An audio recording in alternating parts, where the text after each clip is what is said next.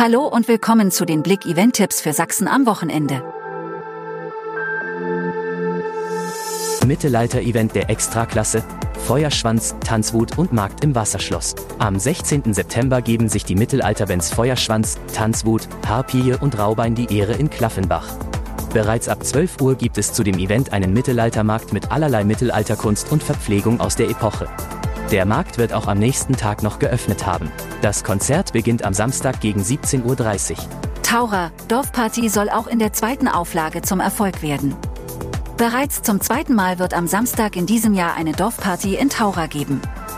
Zitat, wir haben zwei DJs organisiert, die alle denkbaren Musikrichtungen spielen. Von Schlager über Elektro bis hin zu Rock ist für jeden zwischen 16 und 80 etwas dabei, erklären die Veranstalter.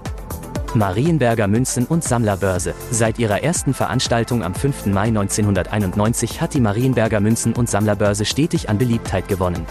Was einst als eine Initiative begann, hat sich zu einer bedeutenden Veranstaltung entwickelt, die Sammler und Händler aus verschiedenen Bundesländern Deutschlands zusammenführt.